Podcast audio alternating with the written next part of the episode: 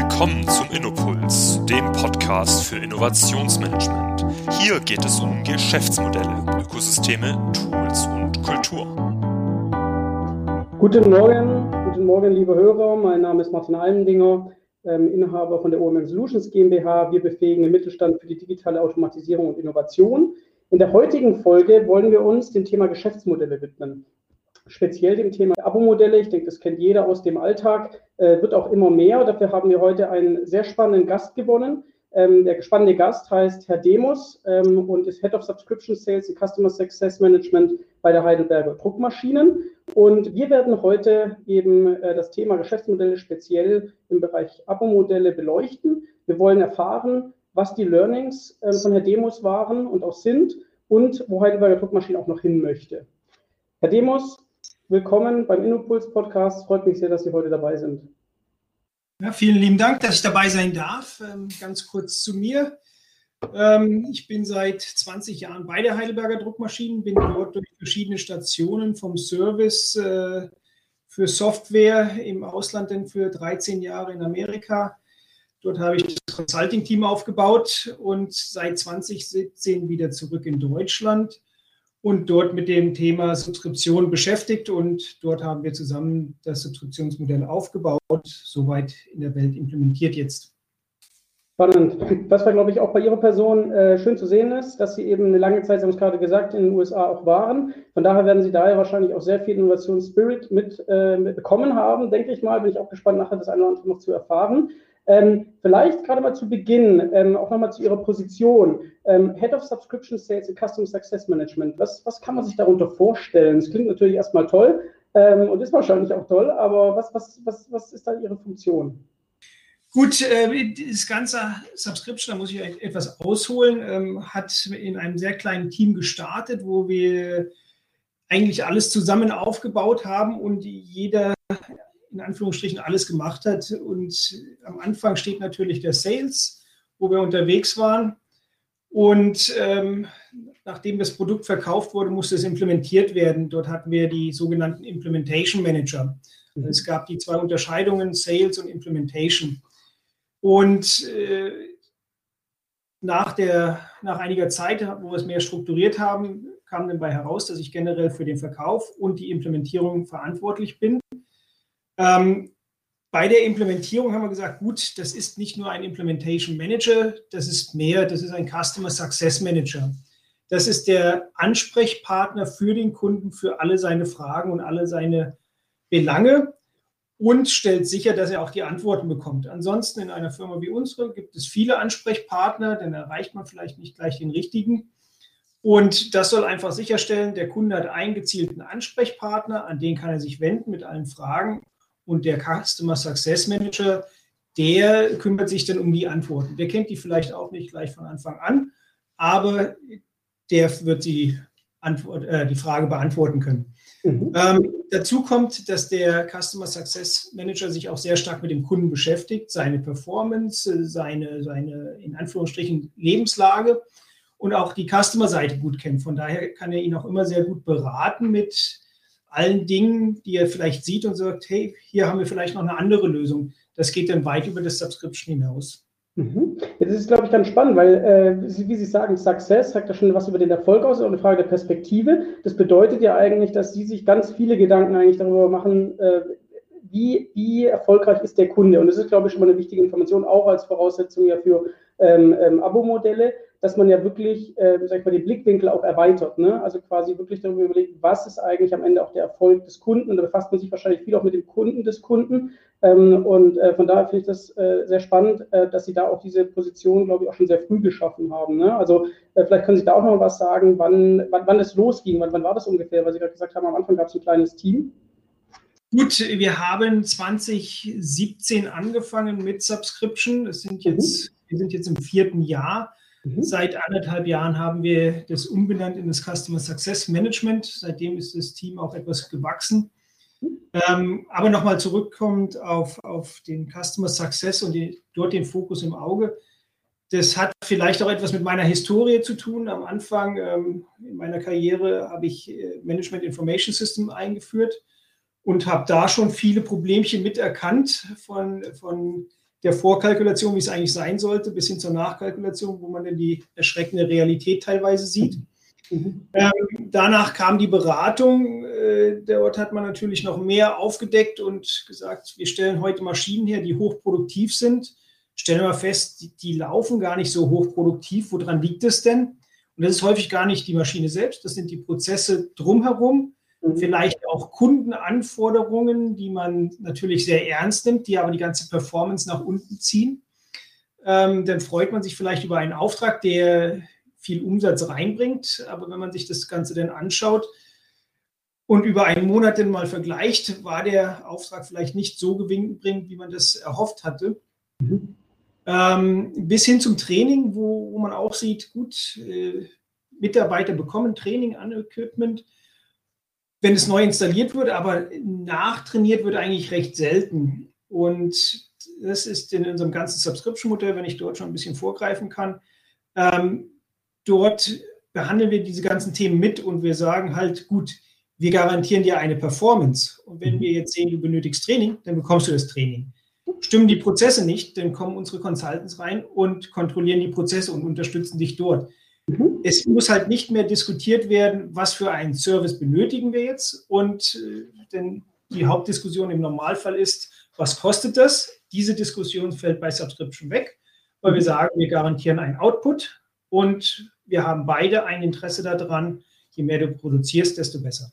Mhm. Ja, genau, da greifen Sie schon ein bisschen vor, da werden wir gleich noch mal tiefer reingehen und Sie werden auch gleich noch mal ein bisschen vielleicht über Heidelberger Druck erzählen. Äh, wie sind die heute aufgestellt? Äh, Sie sind ja auch durch eine Transformation gegangen äh, und gehen Sie immer noch. Äh, von daher wird es auch noch mal spannend, genau zu wissen, wie das Geschäftsmodell eigentlich von Heidelberger Druck vielleicht in der Vergangenheit war, wo sich da gerade hinentwickeln. Was mich noch, äh, noch, noch kurz interessieren würde, wäre, ähm, wann haben Sie für sich selber gemerkt, dass Sie sich speziell für das Thema Geschäftsmodelle und eben auch äh, Subscription-Modelle besonders interessieren? Und was zeichnet für Sie persönlich äh, Subscription eigentlich aus am Ende des Tages? Weil der Begriff wird ja momentan auch sehr inflationell für alles verwendet.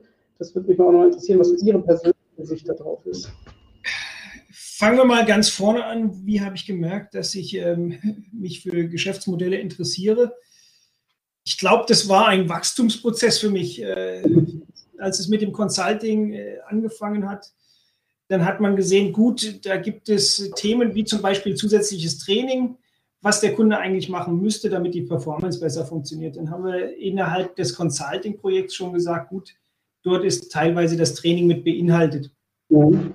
Ähm, dann verkaufen wir auch die Consumables, was an eine Druckmaschine, Druckfarbe, Druckplatten, Chemikalien etc. ist.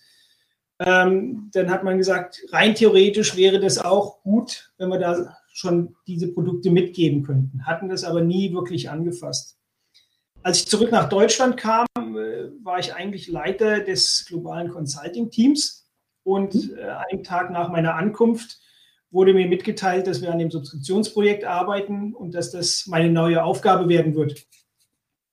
Äh, so bin ich im Prinzip in das Subscription-Modell gekommen. ähm, was aber äh, auf meinem Weg auch gepasst hat, denn wir hatten damals das Consulting ja schon dahingehend angepasst. Mhm. Gut, am Ende war jetzt die Maschine noch mit inkludiert, wie auch die Consumables. Das war eigentlich das Rundum-Paket. Von daher ging das sehr gut Hand in Hand. Und gut, mit seinen Aufgaben wächst man und jetzt sind wir das vierte Jahr im Subskription bei Heidelberg und lernen immer noch dazu. Sehr gut, ja, ich glaube, Lernen ist da auch das, das, Stichwort und Sie haben es gerade schon ein paar Mal erwähnt. Ich glaube, für die Hörer, die konnten auch schon so ein bisschen raushören, ähm, wie das Geschäft heute von Heidelberger Druck äh, macht und funktioniert. Vielleicht können Sie da einfach auch noch ein paar Sätze äh, zu Heidelberger Druck selber sagen. Ne? Also ähm, ganz klassisch würde man sagen, die Branche äh, Maschinenbau, Sie stellen ähm, Maschinen her, da kommen Sie, da kommen Sie her. Ähm, aber vielleicht können Sie da einfach auch nochmal sagen, was so eigentlich die letzten 10, 15 Jahre da passiert auch bei, bei Ihnen. Ne? Und wie funktioniert das Geschäftsmodell von Heidelberger Druckmaschinen heute? Gut, äh, Subskription ist nicht unser Hauptgeschäftsmodell, das ist ein Teil äh, des. Geschäftes. Ähm, der typische Maschinenbau ist unser Hauptgeschäft. Wir haben auch Softwareprodukte im Angebot, aber alles für die Druckerei. Ähm, dann haben wir auch noch, äh, was Sie vielleicht in den letzten Monaten etwas verfolgt haben, wir haben die, die, die Elektrobox für die Autos, diese Chargerbox, die auch bei uns entwickelt wurde. Ähm, aber generell die Herausforderung die letzten Jahre war immer, gerade bei Druckmaschinen, die ja auch recht teuer sind, ähm, wenn es eine Krise gab, dann hat man das bei Heidelberg immer sehr stark gemerkt. Mhm. Und äh, wenn man sich das Druckvolumen allerdings mal anschaut, über den Weltmarkt verteilt, ist leicht steigend, entgegengesetzt dem, was jeder vermutet, dass die Druckproduktion abnimmt. Es wird sehr viel Verpackung gedruckt, was, was die meisten nicht sehen, was auch gerade in Krisenzeiten häufig steigt. Ähm, und dann haben wir gesagt, wie können wir am Ende diese Dips in Krisenzeiten ausmerzen, dass es da halt kontinuierlich weitergeht, weil gedruckt wird immer. Und dann haben wir uns den Markt angeschaut. Wir sind Marktführer in den Druckmaschinen mit über 40 Prozent. Ähm, Im Consumables-Business, das ist ein 8 Milliarden Dollar Markt, haben wir nur einen relativ geringen Anteil gehabt zu dem Zeitpunkt von circa 5 Prozent, sind aber einer der weltweit größten Consumables-Vertriebler. Es gibt halt sehr, sehr viele kleine. Und das war unser Wachstumsmarkt, wo wir auch noch wachsen können. Ähm, parallel dazu haben wir uns die Situation der Druckmaschinen angeschaut und haben gesagt, äh, wo liegen wir dort? Wir haben super Druckmaschinen, die sehr viel produzieren können. Als Beispiel, Top-Performer produzieren in einem Jahr 90 Millionen Drucke. Der Durchschnitt lag bei 35 bis 45 Millionen. Jetzt haben wir gesagt, gut, wenn wir ein Subskriptionsmodell haben, was alle unsere Services beinhaltet, also von der Software über Training, über Beratung, den Service, die, die Verbrauchsmaterialien und die Maschine, schaffen wir das, die Produktivität der Maschinen anzuheben. Und das machen wir nach einem Modell, was äh, Pay per, per Output ist, also Bezahlung je gedruckter Bogen. Und Gut, das war die, die Anfänge von Subskription. Und das hat man jetzt auch sehr schön in der Krise gesehen. Die Corona-Krise kam, viele Businesses sind in diesen Dip rein und mit unseren Subskriptionskunden sind wir relativ stabil geblieben. Das heißt, ähm, die Auswahl der Kunden war richtig und das Modell hat sich auch bewahrheitet. Mhm. Da ist es, glaube ich, auch also äh, absolut äh, spannend, was Sie sagen. Das ist auch was, was wir natürlich auch beobachten, weil insbesondere durch die Krise wurde, glaube ich, auch ähm, der, der Trend verstärkt. Also wir tracken natürlich auch intensivst die, die Ankündigungen von allen möglichen Firmen weltweit bezüglich eben Subscription-Modelle. Und da sieht man eben vor allem so seit Juni letzten Jahres, dass sehr viele Firmen, auch Tech-Firmen, ja, also wie GoPro oder iRobot oder Apple, die alle anfangen, eben noch stärker in, in Subskription zu denken. Ich meine, Apple hat jetzt erst kürzlich zum Beispiel Premium-Podcasts auch vorgestellt, die eben dann auch im, im Abo-Modell funktionieren sollen. Und ich glaube, da wird auch hier in der Industrie in Deutschland das Thema auch noch stärker kommen. Und da werden wir sicher auch nachher noch mal ein bisschen darauf eingehen, wie Sie das beobachten. Was, was mich nochmal interessieren würde, Sie haben es schon angerissen, Ihre Kunden. Ähm, Sie haben von, von Druckereien gesprochen. Können Sie da vielleicht noch mal ein bisschen skizzieren, wer, wer sind eigentlich Ihre Kunden genau?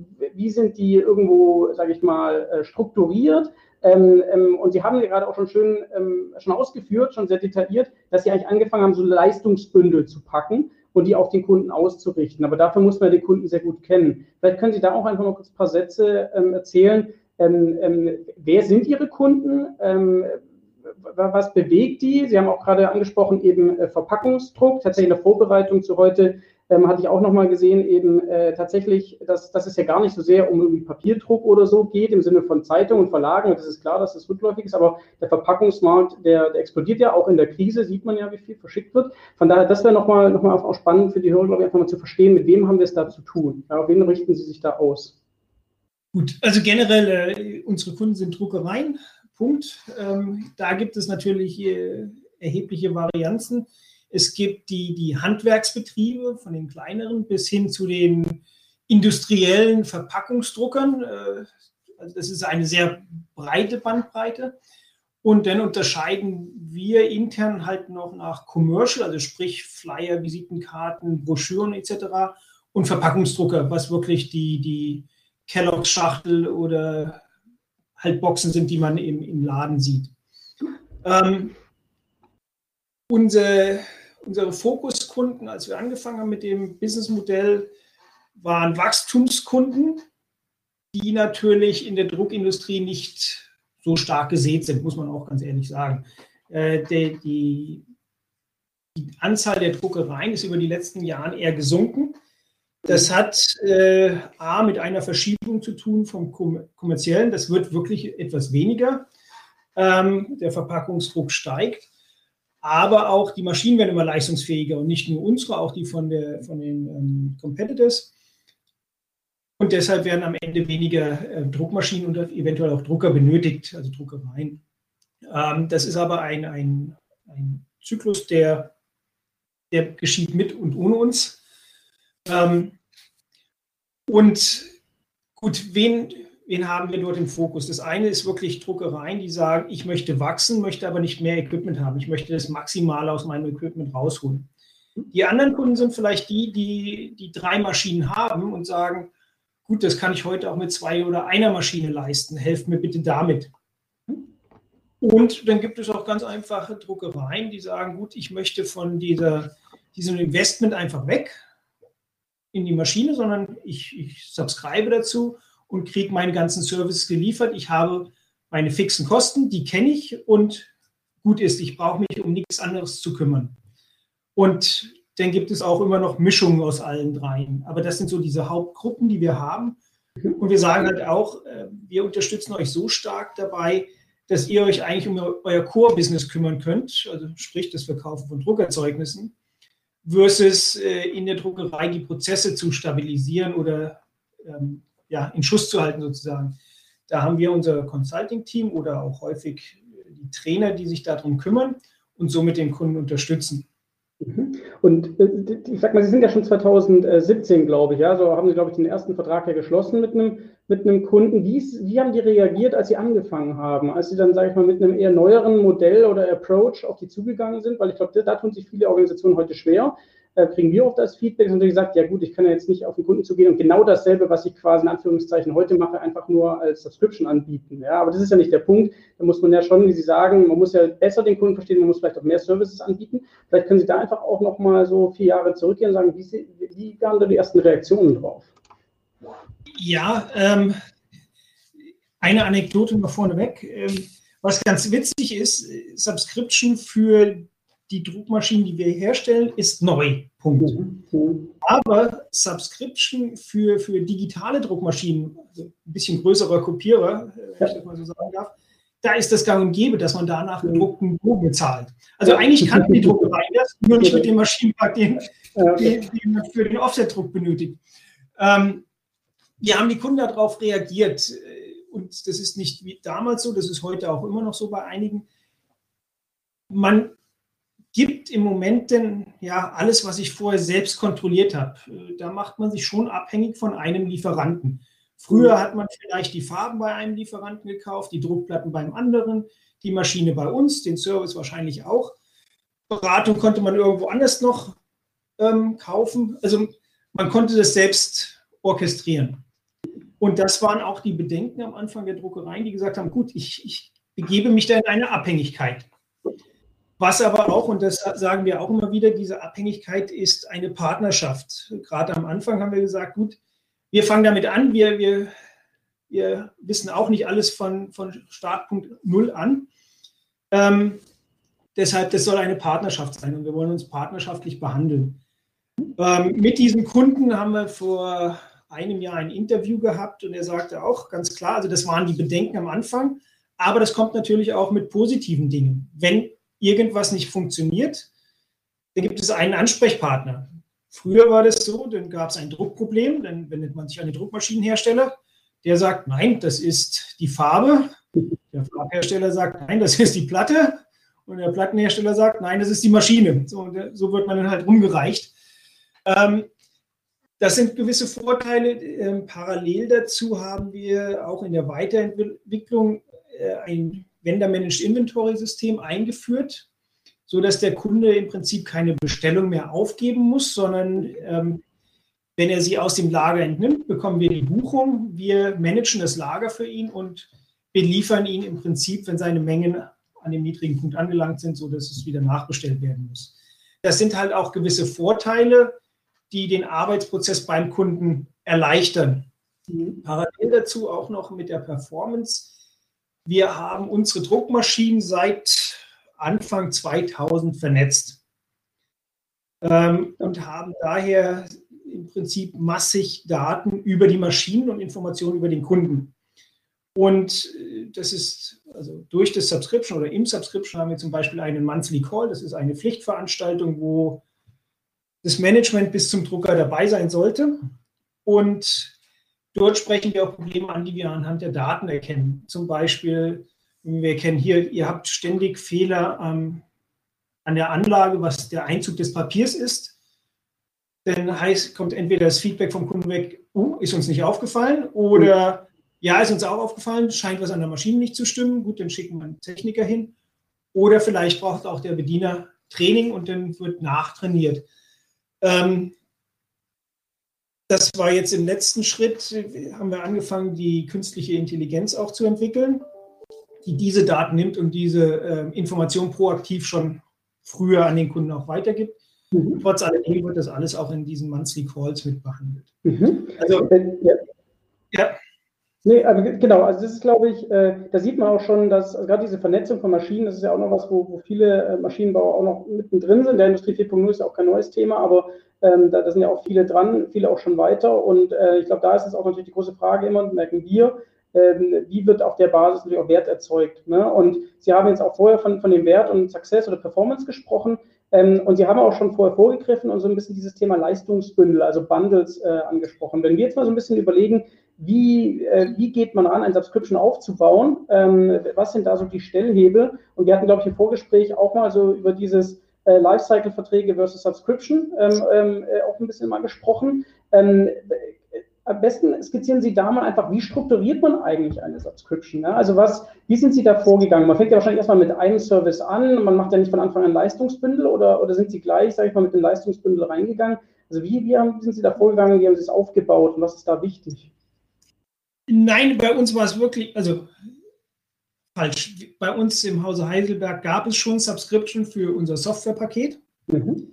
Das war aber, das ist jetzt unglücklich von der Namenswahl, das hat mit dem Subscription-Programm, was wir betreuen, ähm, in dem Sinne nichts zu tun. Das ist dort mit inbegriffen, aber das sind zwei unterschiedliche Subscription-Modelle. Ähm, nein, wir sind wirklich mit dem kompletten Paket reingegangen und haben gesagt, wir verkaufen keine Maschine, keine Software, kein Service, wir verkaufen eine Leistung. Lieber Kunde, du bekommst, du, du, du signst up zu dem Subscription-Programm und wir garantieren dir so und so viele Millionen Drucke pro Monat oder pro Jahr oder mehr. Und wir unterstützen dich dabei, um das auch zu erreichen. Das ist, äh, wir garantieren nicht jedem Kunden das Gleiche. Dort gibt es vorab Evaluierungen, wo wir sagen, lieber Kunde, du stehst heute auf Punkt A, ähm, was weiß ich, wenn der heute 20 Millionen Drucke produziert und nächstes Jahr 90 produzieren will, das schafft man nicht in einem Jahr. Oder man muss halt viele Maschinen kaufen, aber mit einer Maschine wird das eng. Das ist ein längerer Prozess, das, äh, da, also, da können wir auch nicht zaubern. Aber man schaut sich das an und man sagt, okay, wie ist denn dein Businessplan? Weil wenn du so stark wachsen willst, brauchst du auch einen Businessplan dahinter, der das hergibt. Und dann diskutiert man mit dem Kunden, was er wirklich benötigt. Man setzt vielleicht auch Wachstumspläne auf. Unsere Subskriptionsmodelle sind im Regelfall fünf Jahre lang. Und dann ist es wirklich ein, ein customized Subscription-Programm für den Kunden, was aber alle Services mit beinhaltet.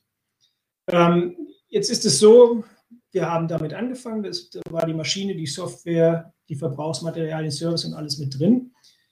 Dann haben wir recht schnell festgestellt, gut, die Kunden haben ja vielleicht auch schon andere Maschinen und möchten aber die gleichen Services auch für die bestehenden Maschinen benutzen.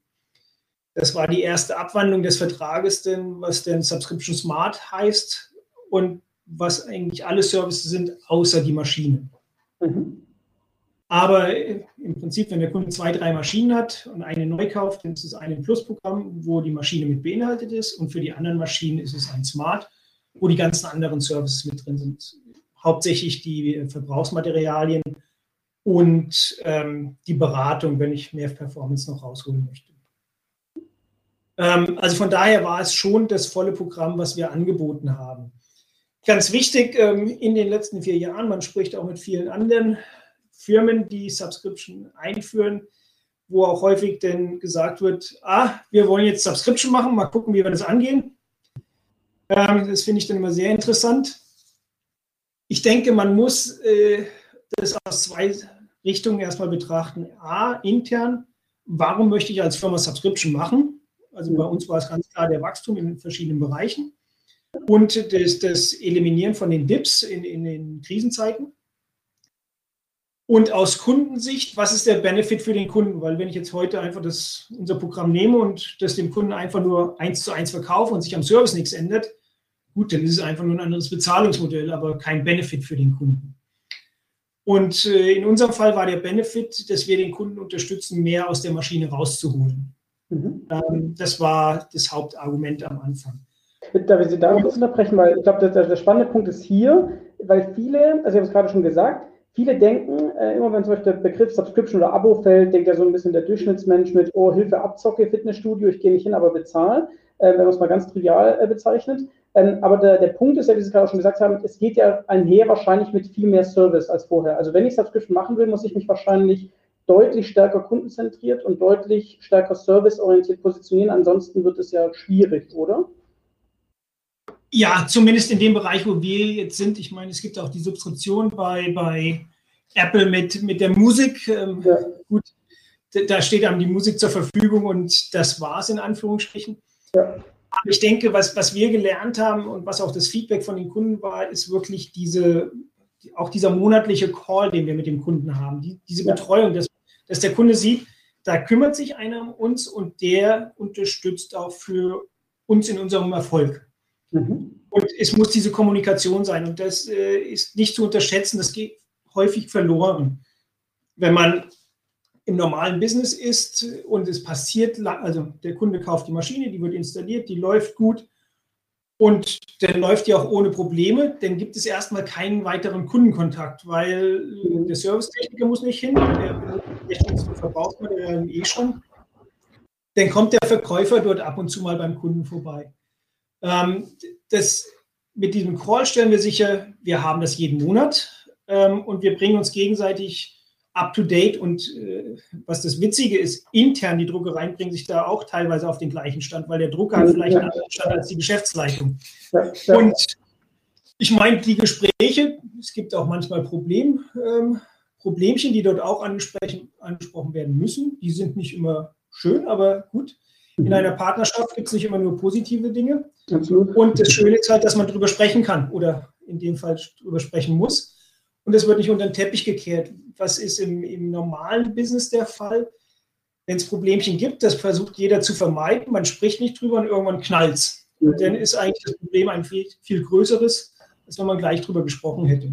Mhm. Also das ist so ein Mehrwert, was auch in Kundengesprächen äh, im Nachhinein herauskam, dass diese Gespräche ähm, ja einen relativ starken Wert haben Mhm. Ähm, klar, die Kunden sind auch zufrieden mit der Performance der Maschine und das alles funktioniert, aber das war so das, das i-Tüpfelchen, was es vorher auch nicht gab. Mhm. Vorher gab es die Maschine, es gab den Service.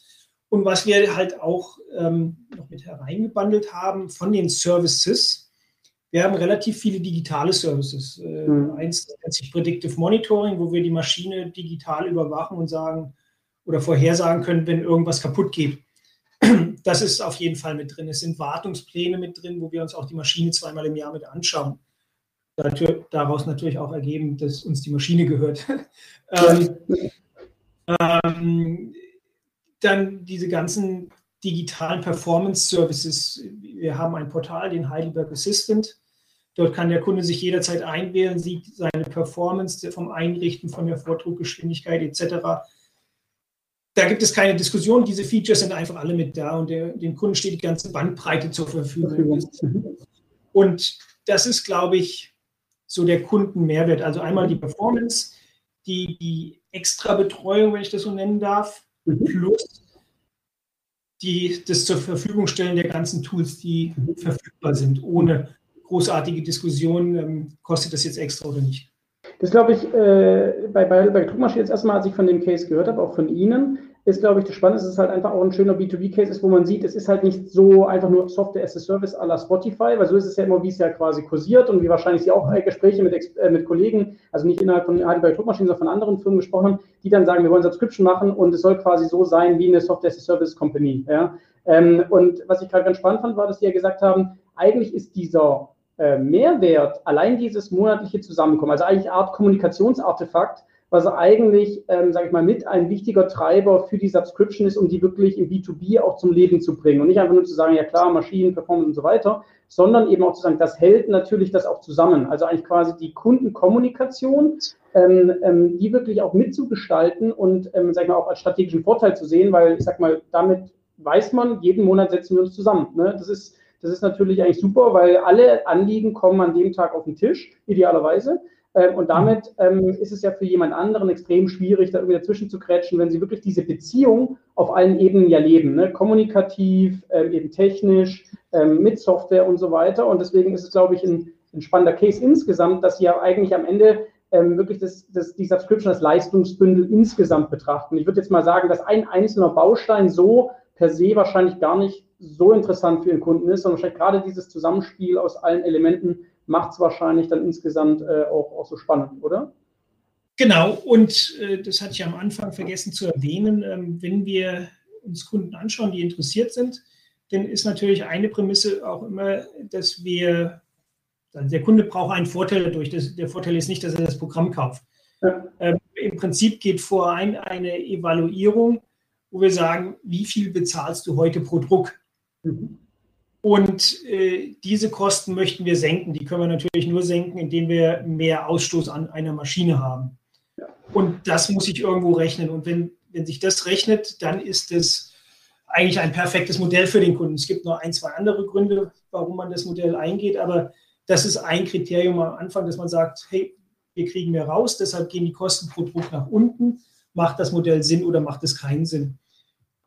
Mhm. Äh, weil ich neugierig bin, sowas zu regeln in einem Vertrag, ähm, also quasi die Subscription in, einem, in ein rechtliches Dokument zu gießen, wie viele Seiten hat so ein Dokument? Also einfach um, um diese ganzen Eventualitäten, diese Performance-Themen, um diese ganzen Dinge, ähm, diese Leistungsbündel irgendwie festzuzurren, äh, stelle ich mir jetzt erstmal einen sehr langen Vertrag vor. Ist das, ist das so? Oder? Also sagen wir mal so, das ist kein Zwei-Seiten-Dokument. Ähm, dort gibt es auch viele Anhänge auf der anderen Seite, das Dokument war am Anfang länger, sagen wir es mal so. Okay. Und dann hat man aber gesagt, wir können A, in so einem Vertrag nicht alles abhandeln, was dort passieren wird. Mhm. Punkt. Und deshalb haben wir gesagt, gut, das muss eine Partnerschaft sein.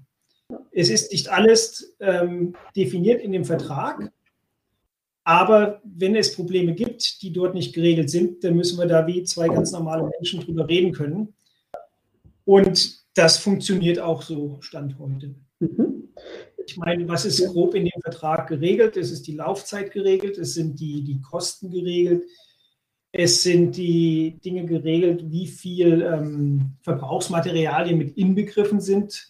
Das evaluiert man vorab basierend auf vorherigen Jahren von dem Kunden, von vorherigen Verbräuchen. Ähm, es ist geregelt, dass die Wartung gemacht werden muss. Es sind die monatlichen Calls geregelt. Und äh, wenn es eine, eine Performance-Absicherung gibt, dann ist diese auch damit geregelt. Mhm. Also das sind so die Hauptpunkte. Und dann natürlich, wenn die Maschine mit drin ist, dann noch die Beschreibung der Maschine, was häufig ein längeres Dokument werden kann. Ja. ja. Okay, okay. Äh, sind Sie da, also gerade wenn man von Leistungsbündel spricht, das finde ich strategisch ganz spannend, das sehen wir wahrscheinlich in Zukunft, vor allem auf dem digitalen Layer ist ja so ein bisschen das Thema äh, kollaborative Geschäftsmodelle. Also ähm, da, da, ist, glaube ich, man auch in vielen Bereichen noch nicht. Bin gespannt, ob das kommen wird. Und auch zu überlegen, wenn Sie Leistungsbündel anbieten und wenn Sie eben sehr gut Ihren Kunden kennen, dann sind Sie eigentlich auch in der Lage, ähm, vielleicht mit anderen Partnern die eben äh, vielleicht Druckereien auch als Kunden haben wollen, mit denen ja auch ähm, die quasi zu integrieren in gewisser Weise und die vielleicht Teil eines Leistungsbündels zu machen.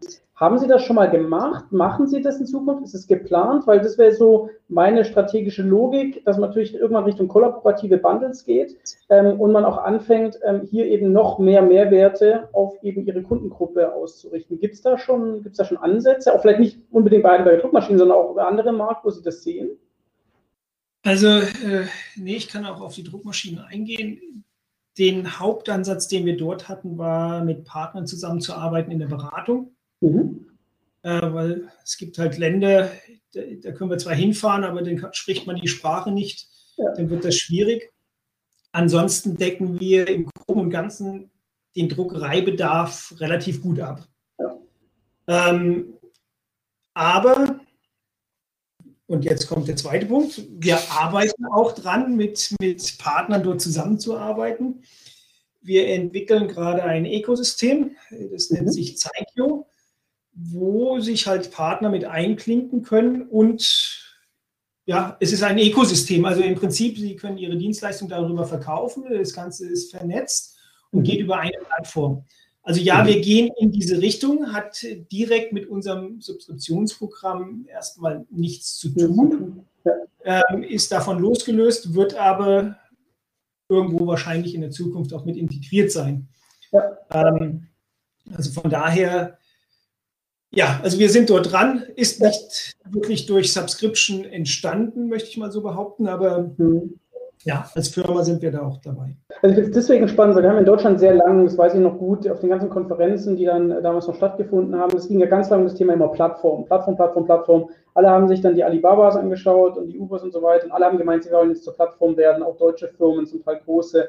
Ähm, ähm, und das Lustige ist, diese, diese werthaltige Kundenbeziehung wurde eigentlich nie so wirklich diskutiert, sondern immer nur dieses, kann ich eine Plattform sein? Und ähm, Sie sprechen ja gerade so zwei Parallelentwicklungen an. Das heißt, beim Subscription-Thema sind Sie schon ähm, relativ weit und haben da schon viel ausprobiert, viel gelernt und auch schon viel gemacht. Und jetzt gehen Sie quasi den Schritt und überlegen, okay, wie kann man das eben dann auch, ähm, ähm, sage ich mal, ja, ich sag mal, ein bisschen vernetzter auch noch denken und wie kann man das auf ein Ökosystem heben ähm, und machen das quasi jetzt. Und das, das finde ich eigentlich auch bei Ihnen ganz spannend, dass es ja auch absolut Sinn macht, erstmal eigentlich die Kundenbeziehung zu sichern, gut den Kunden zu kennen und dann, sage ich mal, eher in diese, diese Ökosystemgestaltung zu gehen als andersrum, ne? was natürlich extrem viel Geld kostet, wo man auch viel Marktmacht braucht, um das überhaupt hinzubekommen. Aber es gibt ja viele Firmen, die eben auch gedacht haben, sie können die Plattform sein und mussten dann viele Projekte in den letzten Jahren einstellen, weil sie gemerkt haben, es ist quasi nicht finanzierbar. Ja, ähm, zumindest nicht mit ganz, also nicht mit eigenen Mitteln oder so für Mittelständler, sondern wenn dann vielleicht nur mit Wagniskapital ähm, und das dann weltweit. Also, ja. Also wir haben die Idee der, der Plattform auch schon länger ähm, mhm. diskutiert. Jetzt kommt sie so langsam ins Leben, sagen wir es mal so. Da gab es natürlich auch oder gibt es auch Herausforderungen. Ähm, bei wem liegt die Plattform? Liegt die bei Heidelberg oder sollte das eher eine eigenständige Firma sein? Ja. Weil unsere Konkurrenten, wenn sie Heidelberg gehört, dann macht das vielleicht ein paar Problemchen. Ja. Ähm, deshalb ist das jetzt auch eine ausgelagerte Firma, die, Firma Zeikio, oder das Produkt heißt Zeikio. Und ähm, das wächst gerade und äh, es ist auch von den Herstellern, äh, das kommt gut an. Mhm. Also da sehe ich auch in der Zukunft einen Vorteil. Das war so eine Diskussion, die wir, ach, ich weiß nicht, da war ich noch in Amerika, ähm, hatten, und zwar, was fehlt denn in Druckereien? Wir können Performance liefern, wir können alles machen, aber am Ende, wenn, wenn man mit einer Druckerei spricht, was braucht ihr denn, dann heißt es, ich bräuchte ein paar mehr Aufträge. sowas kann man natürlich durch solche Plattformen auch schön channeln, dass man sagt, äh, nicht jede Druckmaschine ist gleich. Ich könnte eine haben mit vier Farben, also das ist, wenn Sie was normal Buntes haben. Mhm. Oder ich baue noch ein paar Sonderfarben dazu und dann könnte man sich über solche Plattformen auch überlegen, dass man seine Maschinen optimiert auslasten kann. Ja. Also das wäre denn, das ist dann wirklich auch noch so ein Vorteil für die Kunden, wo natürlich dann auch noch ein Umdenken geschehen muss, weil dann würde ich auch Aufträge außer Haus und aus der Hand geben. Aber ja, also diese Plattform, es gibt viele vielleicht auch ohne Mehrwert, aber ich denke, wenn, wenn wir das so schaffen, wie wir das vorhaben, dann ist es auch ein großer Mehrwert für die Druckereien am Ende, sodass die sich immer mehr optimieren können auch. Mhm. Da sprechen Sie jetzt gerade noch unseren, unseren letzten Teil ein, so ein bisschen, das, das war so die Ergebnisse, was hat dann die Druckerei am Ende davon? Ne? Also was, was sind jetzt so die Ergebnisse, die Sie da rausziehen aus diesem Wachstumspfad, wie zufrieden sind die Kunden? Sie haben sehr oft den Begriff Performance ähm, benutzt. Vielleicht können Sie da auch einfach nochmal ähm, jetzt äh, gegen, gegen Ende auch nochmal ein bisschen sagen, hm, was würden Sie sagen, ist, sind jetzt so die, die absoluten Mehrwerte für Heidelberger Druckmaschinen, dass Sie diese Subscription auch wirklich etabliert haben? Und wie wird sich dieser Performance-Begriff, wie würden Sie den auch nochmal irgendwie weiter erklären oder vielleicht auch interpretieren? Vielleicht qualitativ oder auch quantitativ? Ja. Ähm, Performance ist bei uns relativ leicht erklärt. Äh, wir messen alles in OEE, Overall Equipment Effectiveness, mhm. was am Ende den, die Gutproduktion einer Maschine herausgibt. Mhm. Und diesen steigern wir. Also wir steigern nicht nur den Output, sondern auch die Reduzierung der Makulatur. Bei, beim mhm. Drucken gibt es äh, eine Hauptmakulatur, die ist beim Einrichten. Das sind, ja, weiß ich nicht, das variiert sehr stark Das können bis zu 500 Druckbögen sein, wenn es ein bisschen schlechter ist. Wenn ich das um die Hälfte reduzieren kann und ich sage, ein Druckbogen kostet ungefähr 10 Cent, mhm. dann ist das schon sehr viel Einsparnis in einem Jahr. Mhm. Ähm, das, ja, das ist einmal die Makulatur, das andere ist der Ausstoß, also Kostenreduzierung und bei höherem Output. Das ist so die Performance, die wir anstreben bei den Kunden. Und das hat auch bei allen ähm, Subskriptionskunden so geklappt. Ähm, manche, bei manchen ging das einfacher, bei manchen hat es ein bisschen länger gedauert. Aber gut, man braucht ja auch Herausforderungen. Ähm, aber das ist so die Sache, wo wir sagen, das ist Performance. Und ich meine, bei Heidelberg, bei dem Subskriptionsmodell ist es natürlich auch, je mehr der Kunde druckt, desto mehr verdienen wir natürlich auch. Mhm. Ist auch ganz klar. Deshalb haben wir aber auch beide das gemeinsame Interesse. Der Kunde möchte mehr drucken, weil er mehr verkaufen kann mit dem gleichen Equipment. Und wir möchten, dass er mehr verkauft, weil wir dadurch mehr Geld verdienen, was im Prinzip auf die, die Verbrauchsmaterialien herausgeht, die er dazu benötigt. Und von daher ist es ziemlich gleichgesinnt. Wir haben die gleiche Richtung und ziehen an gleichem Strang. Also deshalb gibt es ja. auch da keine Diskussion, weil der eine nach vorne und nach hinten will, sondern wir wollen beide nach vorne. Ja. Und ja, das gleiche Ziel.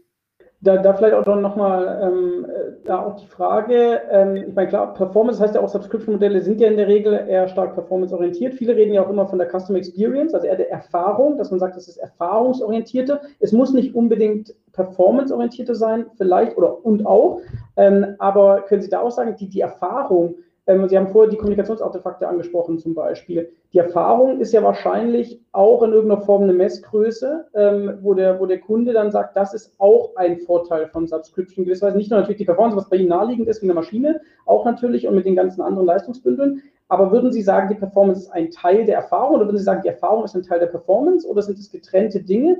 Oder wie, wie, würden Sie das, wie würden Sie das vielleicht sehen? Ähm, ich würde das ganz anders beantworten. Ein, ein Consultant aus meinem Team hat immer schöne Bilder gemalt.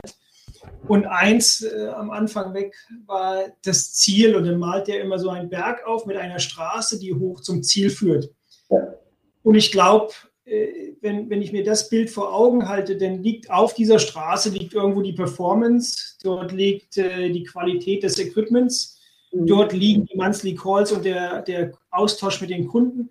Auf dieser Straße zum Ziel begegnet mir alles und ich wenn ich jetzt einen Teil davon rausnehme, dann kann ich das sehen wie ein Schlagloch. Denn, denn, denn, denn gibt es einen Bump und entweder komme ich von der Straße ab und erreiche das Ziel nicht oder es geht weiter, aber es gibt einen unebenen Weg und deshalb, ich brauche alle Teile, um erfolgreich und schnell zum Ziel zu kommen. Mhm. Fehlen Teile, komme ich entweder holprig ans Ziel oder vielleicht auch gar nicht. Ja. Und ich glaube, ich würde es eher so beschreiben. Ja, super. Wunderbar. Herr Demos, äh, ich glaube, das ist auch ein schönes Bild, ähm, womit wir auch den Podcast äh, abschließen äh, wollen und können. Ich glaube, das kann sich jeder sehr gut vorstellen und den Berg, den kennt, glaube ich, jeder, gerade wenn es im Bereich Innovation um neue Projekte geht. Und ähm, von daher bin ich, bin ich gespannt. Ich kann mir sehr gut vorstellen, dass wir nochmal einen Podcast machen, gerade weil Sie das Thema auch Plattform, Ökosystem angesprochen haben. Wir haben ja auch eine ähm, eigene Episode auch eben zum Thema Partnerschaften ähm, wo wir beim nächsten Mal ähm, eben auch äh, Gäste äh, diesmal von der Bank dabei haben werden, die eben über ihre Erfahrungen zu Partnerschaften sprechen werden. Von daher könnte ich mir sehr gut vorstellen, dass wir dann auch in naher Zukunft auch nochmal über Partnerschaften sprechen werden. Ähm, von daher, Herr Demos, herzlichen Dank für die spannenden Insights. Subscription, ich höre raus, äh, da sind Sie auch immer noch mittendrin. Ich glaube, der Prozess ist noch nicht abgeschlossen, oder? Da sind Sie wahrscheinlich, haben Sie noch viele Ideen. Ja, es gibt immer neue Ideen, neue Herausforderungen und es macht weiterhin Spaß. Also wir sind noch lange nicht am Ende, das nehme ich mal an. Super. Wunderbar, vielen Dank. Wir haben immer noch eine Abschlussfrage. Und zwar, wir fragen immer am Ende die Gäste gerne, gibt es Personen in Ihrem Netzwerk, wo Sie sagen, die, mit denen tauschen sich über Geschäftsmodelle aus, speziell über Subscription. Eine Person, wo man sagt, von der kann man ganz viel lernen, die machen das richtig gut. Wir hatten ja auch schon mal im Vorgespräch über Benchmarking gesprochen. Sie haben gesagt, naja, wir schauen vielleicht eher dann so ein bisschen auf die Googles und Apples und weiß nicht wen alles und nicht unbedingt, sage ich mal, auf den, den Mittelstand hier äh, in, in, in Baden-Württemberg oder sonst irgendwo in Deutschland. Können Sie da, ähm, äh, weiß nicht, gibt es da Personen, wo Sie sagen, oder eine Person, ähm, das ist eigentlich ganz spannend, wie die den Blick auf Subscription hat? Ähm, hm. eine Person ist, ist schwer. Ich meine, was ich sagen muss und was, wo ich auch zu stehe, ist, wir hatten das Vorstandsmitglied, den Herrn Dr. Hermann, der das sehr stark bei uns gepusht hat. Das mhm. war also ein, ein, ein Pusher für Subscription und ich glaube, mhm. deshalb läuft es auch relativ gut. Ähm, wer ein starker Partner für uns war, war die RHTW Aachen, mit ja. denen wir auch immer noch in Kontakt sind und die Uni in St. Gallen. Mhm. Das sind jetzt keine Personen, aber dort ja, laufen Projekte. Das Interessante ist, in diesen Gruppen hat man ja auch ähm, Partner, die an diesen Workshops mit teilnehmen. Und ich glaube, dort hat man dann so den eigenen Benchmark auch. Ja. Man A sieht, wie stehe ich im Verhältnis zu anderen. Und dort kann ich dann auch sehen, hey, der hat eine coole Idee, das ist, das ist jetzt zwar absolut gar nicht mein Business, aber das kann ich auf meins übertragen. Und der andere hat vielleicht auch was äh, eine super tolle Subskription implementiert, die aber gar nicht auf unser Businessmodell passt. Mhm. Und deshalb, das sind für mich so die Ressourcen, wo ich sage, dort kann man sehr viel Ideen schöpfen. Und da, das muss man halt richtig umsetzen. Aber das sind so die, die Partnerschaften in dem Sinne. Es ist nicht eine Person, sondern es sind ja Institutionen mit, ja. mit Leuten drin. Ähm, aber das ist so, ja, ja, Innovation für uns. Wunderbar. Herr Demos, herzlichen Dank für Ihre Zeit, für Ihre Insights, äh, für Ihre Subscription Journey in Zukunft. Alles, alles Gute. Ähm, ich bin gespannt. Vielleicht sprechen wir einfach mal im Jahr nochmal. Da wird sicher auch wieder ganz viel passiert äh, sein. Und von daher, äh, genau, für, Ihren, für Ihren Weg alles, alles Gute und bis ganz bald. Dankeschön. Vielen lieben Dank. Tschüss. Das war Innopuls, der Podcast für Innovationsmanagement. Hier geht es um Geschäftsmodelle, Ökosysteme, Tools und Kultur.